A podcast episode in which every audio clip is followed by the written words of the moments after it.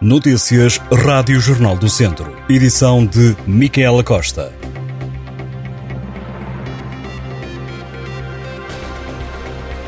Vem uma semana de chuva na região de Viseu. Segundo o Instituto Português do Mar e da Atmosfera, o distrito vai continuar a contar com aguaceiros e com as temperaturas a subir nos próximos dias.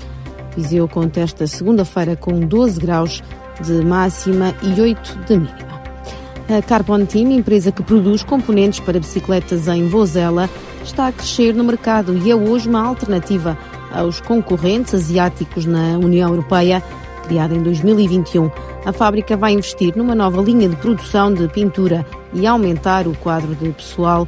O diretor-geral da empresa assume que os clientes europeus que antes trabalhavam com a Ásia estão agora a procurar mais os produtos da Carbon Team sobretudo por causa da atual conjuntura de guerra. A Carbon Team está no Parque Industrial de Campia e resulta de um investimento de 8,5 milhões de euros para a produção em massa de quadros de bicicleta em fibra de carbono para toda a Europa. A grande maioria dos funcionários são da região onde a fábrica está localizada. A empresa vai entrar agora numa fase de recrutamento. Portugal ultrapassou já a Itália no que diz respeito à produção de bicicletas embora em menor número do que as que são produzidas na Ásia. De acordo com a Abimota, a Associação Nacional das Indústrias de Duas Rodas, o setor emprega mais de 10 mil pessoas e as exportações cresceram 30% nos últimos dois anos.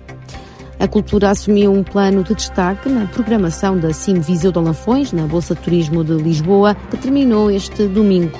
O projeto Craft centrou atenções. A iniciativa pretende valorizar os produtos e as práticas artesanais, bem como a fixação das populações.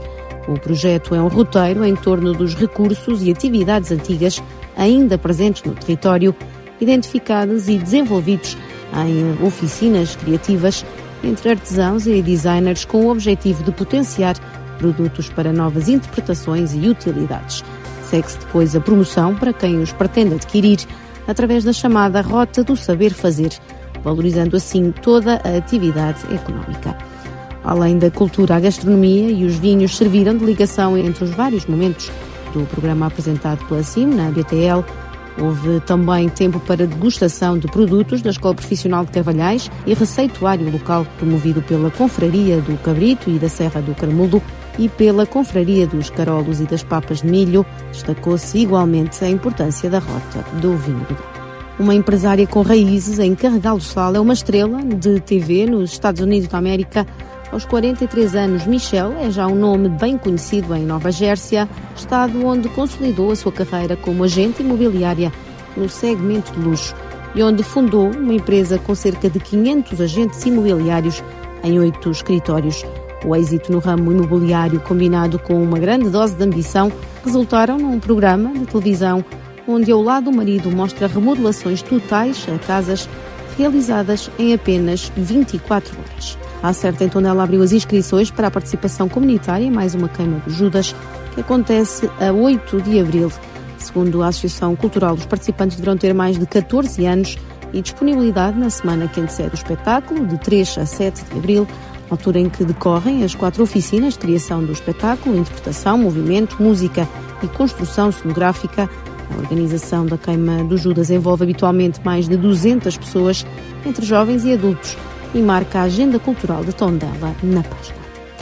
Académico de Viseu e Estrela da Amadora empataram a um golo em Viseu no jogo grande da jornada 23 da Segunda Liga, que juntou duas das equipas que estão na luta pela subida de divisão. Um jogo de emoções fortes onde o Académico garantiu o empate já ao cair do pano, com André Clóvis a marcar aos 91 minutos ele que continua a ser o melhor marcador da segunda liga, conta já com 19 golos.